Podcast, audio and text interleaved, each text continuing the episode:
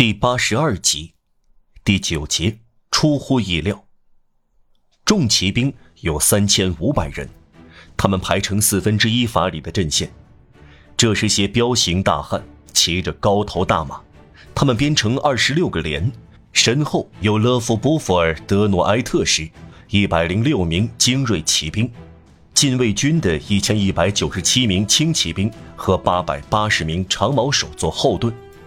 他们头戴无雨林头盔，身穿胸甲，鞍架上的马枪插在皮套里，身佩长刀。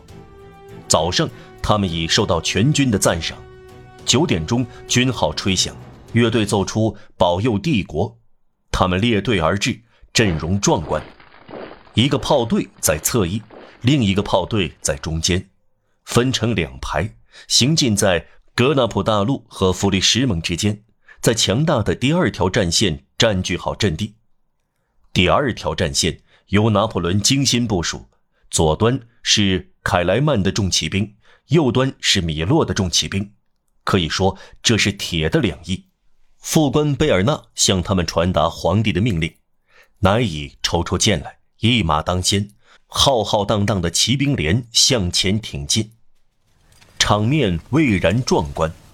全部骑兵高举马刀，军旗迎风飘扬，军号嘹亮，以师为一纵队，整齐划一，如同一个人，像撞开城门的青铜羊角锤一样准确，持下加盟山头，插入已经有许多人跌进去的可怕底部，消失在硝烟中，然后又从这阴影中出来，在山谷的另一边出现。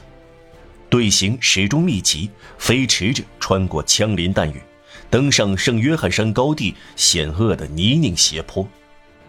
他们面容严峻，气势汹汹，不可动摇地往上冲。在火枪和大炮的间隔中，可以听到轰鸣的马蹄踩踏声。他们有两个师，组成两个纵队，瓦迪埃师在右边，德罗尔师在左边。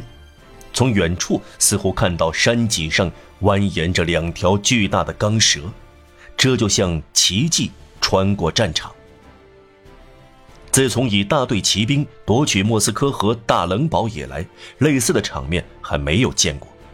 缺了缪了，但难以又在场，似乎这群人变成了妖怪，只有一个灵魂。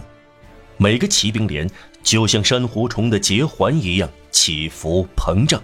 透过一大片硝烟，这里那里裂开的地方，可以看到他们。头盔、喊声、马刀乱成一片。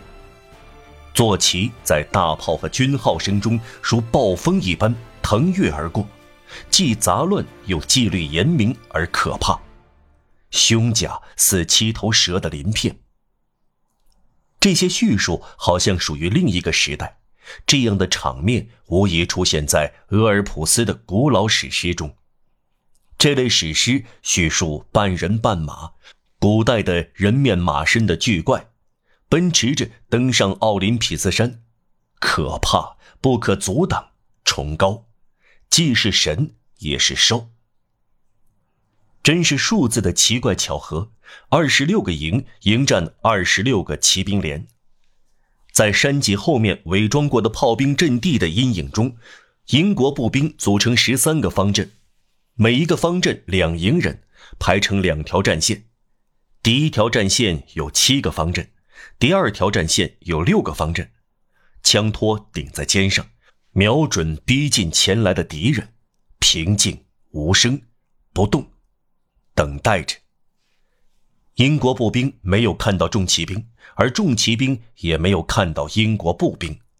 英国步兵听到如潮的人群爬上来，听到了三千匹战马的声音越来越大，他们奔驰时发出交替而有节奏的蹄声，胸甲的摩擦声，马刀的碰撞声，还有一种巨大的粗野的气息。寂静的骇人，突然。一长列高举着马刀的手臂出现在山脊上，还有头盔、喇叭、军旗，三千颗留着灰胡子的头颅呼喊着“皇帝万岁”。整支骑兵出现在高地上，如同地震来临。骤然间，出现了惨不忍睹的场面。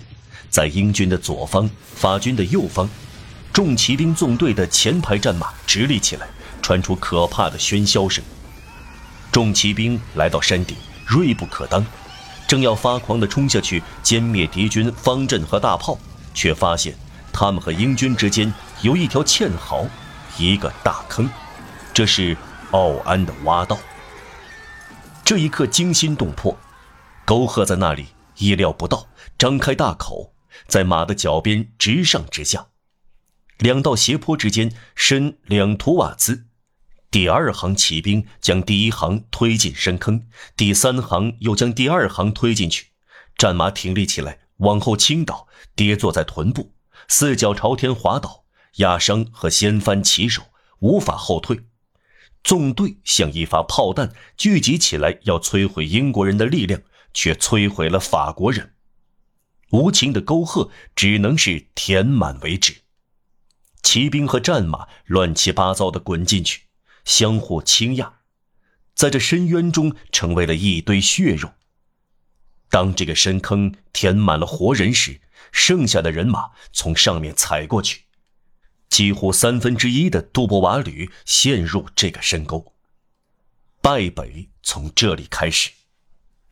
当地有一种传说，显然是夸大了的，说是两千匹马和一千五百人埋在奥安洼道里。说实话，这个数字包括了战斗第二天投进去的所有死尸。顺便指出，正是这个杜布瓦旅伤亡惨重，一个小时以前还单独作战，夺取了吕纳堡营的军旗。拿破仑在下令米勒重骑兵进攻前查看过地形。但没有看到这条洼道，他在高地的表面连一条褶皱也构不成。但他注意到尼维尔大陆拐弯处的白色小教堂，引起警惕，可能这是个障碍，便对向导拉科斯特提了一个问题。向导回答：没有障碍。可以说，拿破仑的灾难来自一个农民的摇头。还出现了其他厄运，拿破仑能打赢这场战役吗？我们回答不能，为什么？由于威灵顿，由于布吕歇，不，由于天主。拿破仑在滑铁卢成为胜利者，这不合乎十九世纪的规律。还有一系列事件在酝酿着，再没有拿破仑的位置了。形势不利早就显露出来，这个巨人倒下，该是时候了。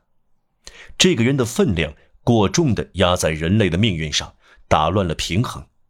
仅仅他一个人的份额便超过了全人类。人类过剩的精力集中在一个人的头脑里，世界升华到一个人的脑子里。这种情况如果继续下去，对文明有致命的影响。最高的铁面无情的公正要加以预示了。决定精神和物质均衡的原则和因素，可能颇有微词。冒着热气的鲜血埋葬不下的墓园，泪水连连的母亲，这是可怕的控诉。大地不胜负荷时，冥冥中就会发出神秘的呻吟。深渊，听到了。拿破仑在无限那里受到控告，他的败局早已确定。他妨碍了天主，滑铁卢绝不是一场战役，而是世界面貌的改变。